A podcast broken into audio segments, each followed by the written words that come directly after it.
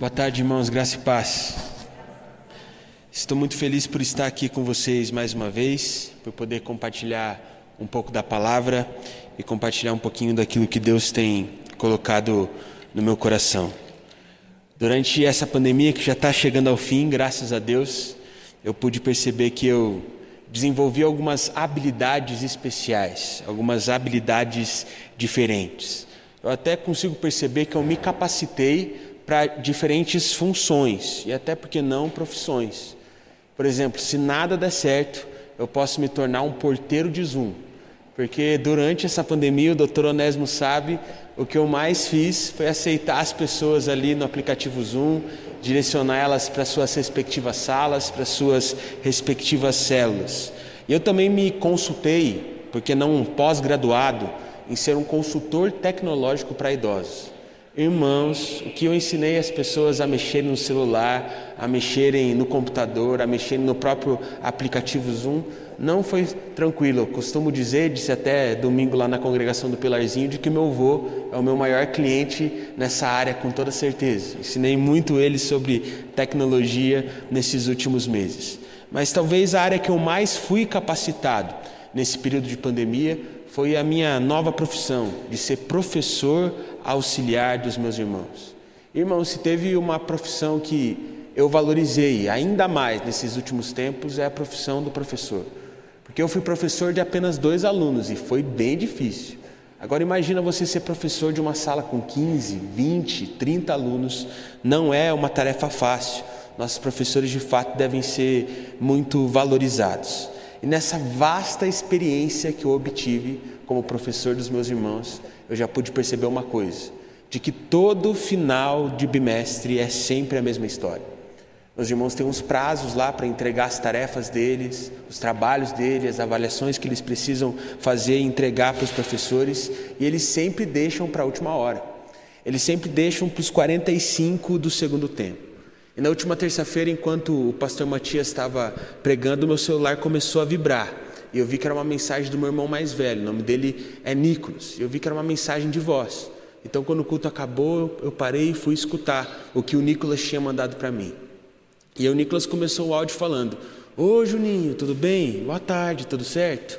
Então, eu não sei vocês, irmãos, mas toda vez que alguém usa essa expressão, nessa entonação, dizendo então, eu sei que coisa boa não vem por ali. Daí ele começou a dizer: Sabe o que é, Juninho? A gente está no final do bimestre e eu tenho que fazer algumas tarefas aí. Coisa pouca, coisa pequena. Pode ficar tranquilo. Quando chegar em casa, você pode me ajudar? Eu falei: Posso. E quando eu cheguei em casa, como bom professor que eu sou, eu fui lá ajudar meu aluno. E ali eu descobri, irmão, que não era pouca coisa. Eram umas 12, 14, quase 16 tarefas que a gente tinha que fazer. E lá fui eu ajudar o meu aluno. E foi uma luta. Meu irmão está naquela fase em que ele está se desenvolvendo ali, aprendendo a fazer as contas com vírgula. Ele está começando a ficar bom, então o professor não se contenta com o simples. O professor já está querendo que ele aprenda mais coisas e contas mais difíceis, fixe as tabuadas na cabeça dele. Então não é mais aquele 47,3 vezes 5, não. É aquele 97,999 vezes 43,78. E aí ele tem que fazer aquelas contas lá. Não é fácil, não é tarefa fácil de jeito nenhum. É aquelas contas de quatro, cinco linhas que você erra uma coisinha, você se perde e tem que começar tudo de novo. Foi uma luta grande terminar aquelas atividades junto com ele. Tão grande que eu lembro que no final daquela história, lágrimas escorriam no meu rosto. Eu falava: Obrigado, meu Deus. Acabamos mais um bimestre e conseguimos entregar todas as nossas avaliações. Mas depois que acabou, falei: Nicolas, vem aqui, vamos conversar sério. Meu, por que, que você sempre deixa as suas lições para a última hora? Ali ele começou a falar um monte de coisa. Primeiro ele começou a culpar os professores. Ele falou: ah, meu professor não avisou, meu professor postou de última hora. Começou a dizer essas coisas. Quando ele viu que não ia colar, ele começou a colocar a culpa na minha mãe. Falou: não, que a minha mãe está no grupo lá do, da escola, mas não fala qual que é o prazo. Eu falei: Nicolas, Parece que a nossa mãe, que a minha mãe também, não ia cobrar você de fazer as suas tarefas. Tem alguma coisa errada nessa história aí que você está contando. Ele falou: Não, o problema é o Miguel. Ele pede, irmão, Miguel é o nosso irmão mais novo. Ele falava que o Miguel pedia ajuda para as questões dele e por isso ele não tinha tempo para fazer as tarefas que eram de fato dele. Enfim, ele começou a falar ali um monte de desculpas, sendo que na verdade a culpa de tudo aquilo era o fato dele ter procrastinado e não ter feito aquilo que ele devia fazer. E o que eu percebo é que, assim como meu irmão, nesse período de pandemia, muita gente tem se especializado na arte de dar desculpas. Meu irmão, tem gente que tem até PhD nessa área. Se o povo tivesse tanta criatividade como tem para criar desculpa para criar empresas, para criar empreendimento, o que, que ia ter de irmão que está milionário aí? Ia ser uma riqueza. Porque o pessoal criativo para inventar desculpas para não fazer aquilo que precisa fazer. E eu não estou falando isso apenas dos outros. Eu me incluo nisso também. Porque muitas vezes, ao invés de resolver os meus problemas a partir de uma solução, eu acabo criando ainda mais problemas através das desculpas que eu crio para não me mexer. Mas se tem algo que eu tenho percebido ao longo desse momento, é que solução é igual problema. Quem procura, acha. Portanto, a gente não deve ficar correndo atrás de problema, a gente tem que correr atrás de solução. E diante dessa reflexão, que essa mensagem surgiu no meu coração. Mensagem essa que eu intitulei com o tema: Quem procura, acha. Para que possamos conversar sobre isso, gostaria de convidar os irmãos a abrirem suas Bíblias no livro de Lucas, no capítulo 7. Nós vamos ler do verso 11 ao verso 17. Lucas, capítulo 7 do verso 11 ao verso 17. Eu vou ler a palavra na linguagem NVT. Espero que os irmãos consigam acompanhar a palavra junto comigo. Lucas, capítulo de número 7, do verso 11 ao verso 17, onde a palavra do Senhor diz assim: Logo depois, Jesus foi com seus discípulos à cidade de Naim, e uma grande multidão o seguiu. Quando ele se aproximou da porta da cidade, estava saindo o enterro do único filho de uma viúva, e uma grande multidão da cidade a acompanhava. Quando o Senhor a viu, sentiu profunda compaixão por ela. Não chore, disse ele. Então foi até o caixão, tocou nele e os carregadores pararam, e disse: Jovem, eu lhe digo, levante-se. O homem que estava morto se levantou e começou a conversar, e Jesus o devolveu à sua mãe. Grande temor tomou conta da multidão, que louvava a Deus, dizendo: Um profeta poderoso se levantou entre nós, e hoje Deus visitou o seu povo. Essa notícia sobre Jesus se espalhou por toda a Judéia e seus arredores. Vamos orar? Senhor Deus Pai, nós te agradecemos, Senhor. Te agradecemos pela Sua palavra e te agradecemos por tudo que o Senhor tem feito em nossas vidas. E nesse momento nós te pedimos para que o Senhor venha fazer mais, Pai nós pedimos para que o Senhor venha com a Sua presença, de forma que essa palavra faça vida em nossos corações, para que possamos encontrar a solução dos nossos problemas no Senhor, todos os dias da nossa vida. É isso que nós pedimos, em nome de Jesus. Amém. Irmãos, eu acredito que a partir desse texto que nós acabamos de ler, nós podemos aprender três coisas. Essas três coisas vão ser os três pontos que vão notear a nossa mensagem aqui nessa tarde. E a primeira coisa que nós podemos aprender com esse texto de Lucas é a seguinte: não aponte para problemas, aponte para soluções. Algum tempo atrás eu fui pela primeira vez convidado a levar uma palavra em um funeral. A família que tinha perdido aquele ente querido era muito próxima de mim, por isso eles chegaram para mim e disseram o seguinte: Juninho, infelizmente nossa familiar não aguentou. Você pode levar uma palavra para nós no funeral? Irmão, naquele momento eu simplesmente fingi costume, disse: Claro que eu posso, mas por dentro eu estava muito nervoso. E sabe, irmãos, eu já fiquei muito nervoso muitas vezes na minha vida, essa é uma característica minha. Meu nervosismo é muito grande diante de algumas situações. Mas hoje, olhando para trás, eu percebo que aquele momento talvez seja o momento que eu mais fiquei nervoso durante toda a minha jornada.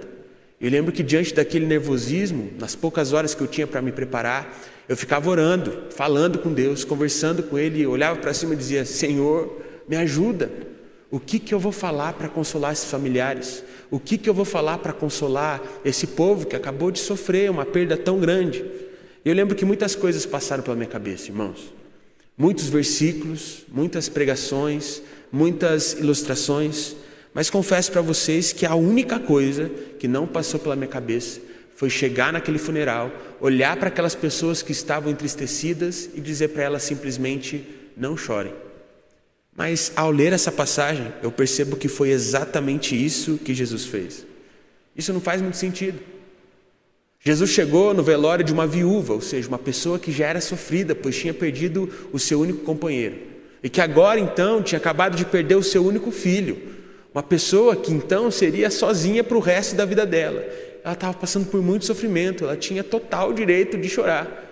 Jesus disse para ela simplesmente: não chore. Aquilo não faz sentido. E para nós, muitas vezes, parece ser uma atitude de uma pessoa que é insensível. É como se um jovem chegasse para mim desesperado e falasse: Juninho, domingo foi o Enem, eu fui muito mal, eu não sei o que eu vou fazer. Eu acho que dessa vez eu não vou conseguir entrar em nenhuma faculdade mesmo. Eu olhar para ele e falar o seguinte: fica tranquilo, irmãozinho, Enem tem todo ano. Faz o cursinho mais um ano, estuda mais um ano, que ano que vem você consegue. Como se ele não fosse sofrer com tudo aquilo que ele ia ter que passar mais uma vez para tentar entrar em uma faculdade. É como se um irmão, um amigo meu, chegasse assim: Juninho, estou muito triste. Acabei de terminar um namoro. E eu olhasse para ele: Não chore, irmão. Não sofre, não. Olha o tanto de gente que tem no mundo. Logo, logo você encontra a pessoa que é ideal para você. E eu nunca faria isso, porque isso é uma atitude de uma pessoa que é insensível. Talvez você sentado no seu lugar está pensando assim: o Juninho está dizendo então que Jesus foi insensível? Não, irmão, porque Jesus não foi. A palavra diz que Jesus teve compaixão daquela mulher. A palavra diz em outras versões que Jesus se compadeceu dela. Portanto, Jesus não chegou para aquela mulher e de qualquer jeito disse: Não chore. Não. Jesus pediu para aquela mulher não chorar, pois ele tinha um plano. Jesus disse aquilo como quem diz o seguinte: Não chore, fique calma, tenha paciência, mantenha a tranquilidade, pois eu vou resolver o seu problema eu vou ressuscitar o seu único filho. E olhando para esse texto, muitas vezes eu percebo que em algumas situações da nossa vida nós ficamos desesperados. Nós ficamos desesperados quando não conseguimos um emprego, nós ficamos desesperados quando temos que fazer alguma prova que nos deixa nervosos. Eu acredito que no meio desse desespero, no meio dessas situações, Jesus está olhando para nós e está dizendo o seguinte: calma, não chore, não fique desesperado. Eu tenho um plano e tudo o que você precisa fazer é confiar em mim. Mas o nosso problema é que muitas vezes, ao invés de irmos em direção para a solução dos nossos problemas, que está em Jesus, nós acabamos criando mais problemas ainda a partir da forma como nós vivemos e conduzimos as situações que a vida nos apresenta. Tem coisa, irmão, que parece que a gente simplesmente sabe que vai dar errado que a gente sabe que vai dar problema.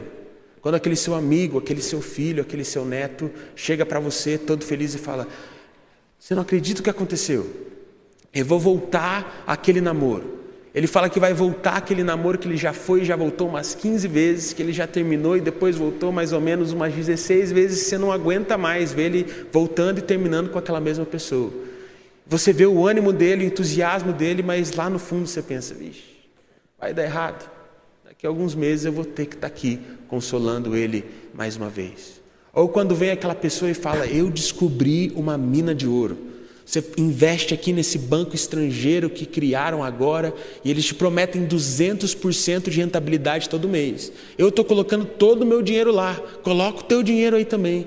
E quando você ouve essa história, você já começa a coçar a cabeça e fala assim: vixe, olha o irmão caindo em mais uma pirâmide financeira. Daqui uns meses ele vai estar precisando de dinheiro. Ou aquele irmão que está com vontade de largar tudo, principalmente quando é novo, né? Vou largar a faculdade, vou largar a família, vou largar tudo para vender a minha arte na praia. Você logo pensa, Ixi, daqui a alguns meses ele vai estar tá batendo na minha porta, pedindo por alguma oportunidade ou algo parecido. Enfim, tem coisa que na vida a gente tem certeza que não vai dar certo. E se tem algo que eu tenho certeza que não vai dar certo na sua vida, é você tentar resolver os seus problemas sozinhos, sem Jesus. Se você fizer isso, irmão, tenha plena certeza que você vai acabar quebrando a cara. Tenha plena certeza que não vai dar certo. Portanto, não fique criando ainda mais problemas, sendo que você já sabe qual é a sua solução. Corra para Jesus, pois no final das contas, tudo vai dar certo. Isso nos leva à segunda coisa que nós podemos aprender com esse texto de Lucas. O problema só é solucionado quando colocamos a solução em prática.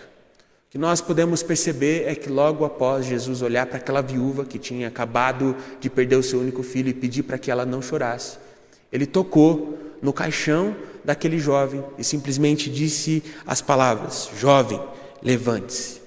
E no momento em que Jesus proferiu essas palavras, aquele jovem se levantou e começou a conversar com as pessoas que estavam no funeral dele. Irmão, você já se imaginou nesse funeral? Eu não sei se eu ia acreditar. Eu ia começar a me beliscar, dar uns tapinhas no rosto para ver se eu realmente estava acordado ou se eu estava sonhando. Deve ter sido uma experiência incrível, uma experiência sobrenatural. Agora eu quero que você se coloque no lugar daquela mulher que tinha acabado de perder o seu filho. Como ela se sentiu? Quão feliz ela se sentiu ao ver que o seu filho tinha voltado à vida. Afinal, estava passando por uma situação muito complicada, uma situação muito difícil. O seu único filho tinha acabado de morrer, estava ali na frente dela. Quando ela olhava para frente, ela via o filho dela dentro de um caixão, morto. Aquela situação que ela estava enfrentando parecia ser uma situação impossível de ser revertida. Mas Jesus foi lá e resolveu. Mas você já imaginou uma coisa, irmão? E se aquele jovem não quisesse se levantar daquele caixão? Você está falando, Juninho, o que você está dizendo não tem sentido nenhum. Uma pessoa que estava morta agora tem direito à vida, você acha que ela ia permanecer ali sentada? Uma pessoa que está sem vida, que está morta, que simplesmente não tem perspectiva de futuro, recebe uma nova oportunidade, uma nova vida que Jesus poderia proporcionar para ela, você acha realmente que essa pessoa ia recusar essa oportunidade? Eu acho, irmãos, sabe por quê? Porque eu vejo Deus tentando levantar e despertar tanta gente para a nova vida que Ele nos propõe, mas ao mesmo tempo eu vejo muitas poucas pessoas dispostas a despertar para a vida que o Senhor tem para nós. Portanto, sim, Assim como eu vejo muitas pessoas recusando o convite de Deus, eu acredito que aquele homem poderia querer permanecer ali dormindo sem ser despertado. Afinal, muitos de nós, ao invés de vivermos a nova vida, permanecemos dormindo, sem desfrutarmos daquilo que o nosso Deus tem para as nossas vidas. O que eu consigo perceber é que Deus está maluco para fazer o impossível na minha vida e na sua vida. Mas muitas vezes a gente não colabora. Muitas vezes a gente não dá chance. Muitas vezes a gente não tem feito o que é possível a nós. A gente não tem se levantado, a gente não tem se despertado, a gente não tem buscado a Deus. Por isso o Senhor não tem espaço em nossas vidas para fazer o impossível dele em nosso viver. Você já imaginou, irmão, se você fosse Gideão? Todas as vezes que eu leio a palavra, eu tento me colocar no lugar dos personagens bíblicos. Muitas vezes eu penso se eu fosse Gideão, o que eu faria antes da batalha com os midianitas. Provavelmente eu ia entrar no meu lugar de oração e ter uma conversa séria com Deus. Porque eu ia estar morrendo de medo, eu ia estar nervoso, assim como aquele dia do funeral. Olhar para cima, coçar a cabeça e falar: Então, lembra Deus aquilo que a gente tinha combinado? Lembra que eu te falei que eu ia atacar o exército dos midianitas? Eu acho que não vai dar. Sabe por quê, Deus? Porque a gente é só 300 ao tamanho do exército desses midianitas. São incontáveis como os grãos de areia, os soldados desse exército. Não vai dar certo. Isso aí é impossível de ter uma solução. É melhor a gente ficar aqui quietinho, sendo dominado por eles. Eu sei que o Senhor já mostrou que você está comigo. Eu sei que o Senhor já provou que estará ao meu lado, independente de qual dificuldade eu venha enfrentar. Mas você não está entendendo, Deus. Isso aí é impossível. Não tem como a gente vencer esse exército. Se Gideão tivesse pensado dessa forma, se Gideão tivesse agido dessa forma, Deus não teria feito o impossível na vida dele. Mas como Gideão decidiu fazer aquilo que era possível a ele, Deus agiu de forma sobrenatural e fez o impossível na vida de Gideão e na vida do povo do Senhor. E nós devemos fazer a mesma coisa. Irmãos, a gente sabe qual é a solução para os problemas da nossa vida. Nós devemos simplesmente buscar a Jesus, mas algo que nós precisamos entender é que o nosso problema só é solucionado quando nós realmente buscamos a Ele com todo o coração. Por isso, meu irmão, a partir dessa tarde, faça isso. Faça o que é possível para você e veja Deus agir da sua vida, fazendo o impossível em seu viver. Isso nos leva à terceira e última coisa que nós podemos aprender com esse texto de Lucas. Não volte a repetir o mesmo erro. O que nós podemos perceber nesse texto é que depois de das pessoas verem aquilo que Jesus tinha feito, depois das pessoas verem que Jesus tinha ressuscitado um homem na frente delas, elas começaram a adorar e louvar a Deus. Elas começaram a falar que um profeta havia se levantado. Elas começaram a ver que Deus estava agindo ali no meio do seu povo e começaram a adorar a Deus por causa disso. Elas ficaram entusiasmadas, elas ficaram com o coração cheio de ânimo e com vontade de ter mais de Deus. E sabe, irmãos, normalmente quando Deus faz algo em nossas vidas, nós fazemos a mesma coisa. Quando nós recebemos uma resposta de oração, algo que nós tanto queríamos de Deus, a gente fica feliz, alegre, motivado. A gente começa a falar o quanto Deus é bom. Quando nós passamos a ter experiências consecutivas com Deus, nós começamos a olhar para cima e falar: é verdade, todas as coisas cooperam para o bem daqueles que amam a Deus. E a gente fica animado. Mas conforme o tempo vai passando, a gente vai esquecendo aquilo que Deus fez por nós. E, consequentemente, a gente vai se distanciando. A gente vai ficando cada vez mais distante. Até que a gente precisa dele mais uma vez. E nos voltamos novamente ao Senhor. O que nós podemos perceber nos evangelhos é que era muito comum esses que chamavam Jesus de profeta, esses que ficavam impressionados com aquilo que Jesus fazia, virarem as costas para ele logo após o milagre que Jesus tinha realizado. E muitas vezes, quando nós vemos isso na Bíblia, nós ficamos horrorizados. Como pode? A pessoa acabou de ver um milagre. Jesus acabou de salvar a vida dela, de um familiar dela, e a pessoa virou as costas para ele. Isso não faz sentido nenhum. Mas a verdade é que muitas vezes fazemos o mesmo nas nossas vidas. Viramos as costas para Deus e acabamos caindo sempre no mesmo erro. E sabe, irmãos, errar é humano. É natural do ser humano errar. Mas errar várias as vezes o mesmo erro não é humano. É simplesmente uma burrice. Portanto, não cometa o mesmo erro de virar as costas para Jesus logo após ele fazer aquilo que você queria.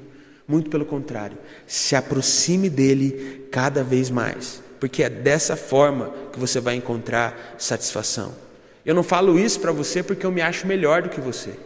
Eu não falo isso para você porque eu acho que eu não erro, muito pelo contrário, eu erro muito, mas muito mesmo. Mas a minha vida começou a melhorar quando eu deixei de errar os mesmos erros. E talvez esse seja o seu problema. Você está tropeçando sempre nos mesmos problemas porque você está aí, de costas para a solução, que é Jesus. Portanto, não faça isso. Uma das passagens que eu mais gosto da palavra é a passagem da mulher samaritana. O que nós podemos perceber nessa, nessa passagem é que Jesus estava indo em direção a Galiléia quando passou por Samaria, então encontrou essa mulher. Quando Jesus encontrou essa mulher, Jesus pediu por um pouquinho de água. E aquela mulher achou aquilo meio estranho, porque Jesus era um judeu e ela era uma samaritana. Os dois não costumavam ter muito contato, muito menos um judeu aceitaria receber da água como uma samaritana poderia dar. Portanto, ela perguntou por que, que Jesus queria daquela água. Jesus disse para ela o seguinte: Se você soubesse quem eu sou, você não apenas me daria água, como você também pediria da água que eu posso te fornecer pois quem bebe da minha água jamais terá sede outra vez. E o que a palavra nos diz é que aquela mulher ficou interessada, porque ela começou a pensar de que nunca mais ia precisar voltar naquele poço se ela bebesse da água que Jesus tinha para fornecer. Portanto, ela olhou para Jesus e pediu pelaquela água. No momento em que ela pediu, Jesus olhou para ela e disse: Se você quer essa água, vá para casa e busque o seu marido. E prontamente, logo ela disse que não tinha marido. Jesus olhou para ela e disse: É verdade, você não tem marido. Afinal, você já teve cinco maridos e o homem com o qual você vive agora não é seu marido de verdade. Naquele momento, aquela mulher entendeu que Jesus era especial. Naquele momento, aquela mulher entendeu que Jesus era um profeta. E começou ali, na intimidade, ter uma experiência com Jesus.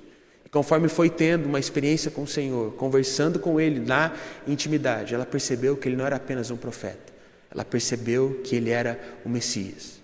Ela foi tão saciada, tão saciada, que logo após esse encontro ela fez um rebuliço na cidade dela, porque ela queria que todos ali fossem saciados como ela foi. Elas queriam que todos ali tivessem um encontro com Jesus, assim como ela teve. Irmãos, eu acredito que nós podemos aprender uma coisa com essa passagem. Eu acredito que nós devemos aprender que nós não podemos tropeçar dos mesmos erros. Aquela mulher estava tentando se saciar a partir dos relacionamentos que ela tinha e aquilo não estava dando certo. Afinal, ela já tinha tido cinco relacionamentos e não encontrava satisfação. A verdade é que aquela mulher só encontrou satisfação quando ela teve um encontro com Jesus. E muitas vezes, quando nós lemos essa história, nós ficamos abismados, nós pensamos que absurdo, que falta de compromisso de uma mulher que já teve cinco maridos. É impossível uma pessoa não se comprometer dessa forma. Como que ela pode viver desse jeito? Muitas vezes a gente fica horrorizado com a falta de compromisso que aquela mulher teve com os seus casamentos. Mas ao mesmo tempo, o que eu percebo é que muitas vezes a gente se compromete com muitas e muitas coisas, mas não se compromete com Jesus. Nós bebemos de muitas águas, mas não bebemos da água que apenas Jesus pode fornecer. Diante disso, nessa tarde, eu gostaria de fazer uma pergunta de qual água você tem bebido? Eu faço essa pergunta porque por muito tempo eu tomei da minha água. Por muito tempo eu tentei me saciar do meu sonho de me tornar alguém autossuficiente. Mas conforme eu fui caminhando, eu comecei a perceber que essa minha busca só me machucava. Eu comecei a perceber de que essa minha busca me fazia muito bem apenas na aparência, na forma como os outros me viam, mas dentro de mim eu estava simplesmente destruído. Conforme o tempo foi passando, eu comecei a perceber de que, na verdade, sozinho eu não chegaria a lugar nenhum. Por muito, por muito tempo, eu tentei correr atrás da minha água e bebi da minha água, sendo que Jesus estava oferecendo a água dele para mim o tempo todo.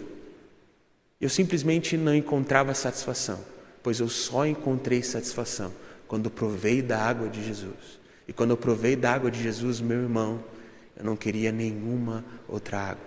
E você deve fazer o mesmo na sua vida. Talvez a sua água hoje sejam os seus estudos. Talvez a sua água hoje seja a sua aposentadoria, o seu relacionamento, o seu emprego, o seu salário, a sua faculdade.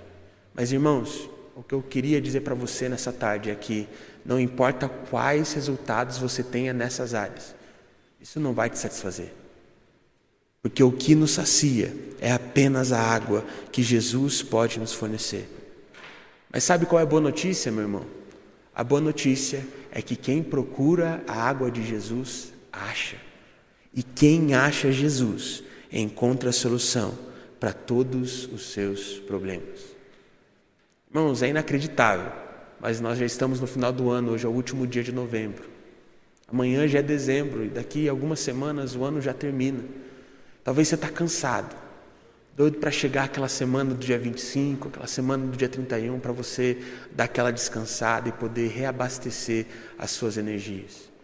Mas talvez o seu maior medo seja olhar para esse ano, olhar para o que tem sido os últimos anos e pensar que ano que vem vai ser a mesma coisa. Porque você está percebendo que do jeito que você está vivendo, você não está se saciando. E talvez o seu problema seja porque você está procurando a solução dos seus problemas, você está procurando a satisfação em tantas outras águas, ao invés de procurar satisfação no seu Senhor. Eu não sei qual é o seu problema, na verdade eu não faço ideia, mas eu tenho certeza que se você buscar em Jesus, você encontrará uma solução. Portanto, enquanto eu faço a minha oração, faça a sua oração também e peça para que o Senhor te dê vontade e ânimo para que você possa beber da água de Jesus e ser plenamente saciado, apesar de todos os problemas que você possa vir enfrentar. Amém? Vamos orar. Senhor Deus Pai, nós te agradecemos, Senhor. Te agradecemos, pois tu és um Deus maravilhoso, Pai.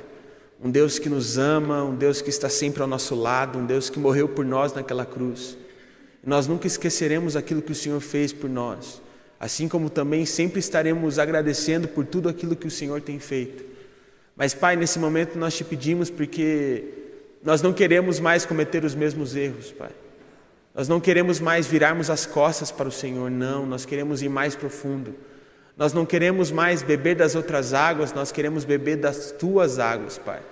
Pois hoje nós entendemos de que a solução para os nossos problemas está em Ti e não em outro lugar. Portanto, Pai, que o Senhor abençoe a vida de cada irmão e de cada irmã que está aqui nessa tarde ou que está acompanhando o nosso culto de forma online. Que o Senhor possa abençoar cada um, colocar um desejo no coração de cada um por te buscar. Que cada um beba da sua água e seja plenamente saciado e desfrute de tudo aquilo que o Senhor tem para nós.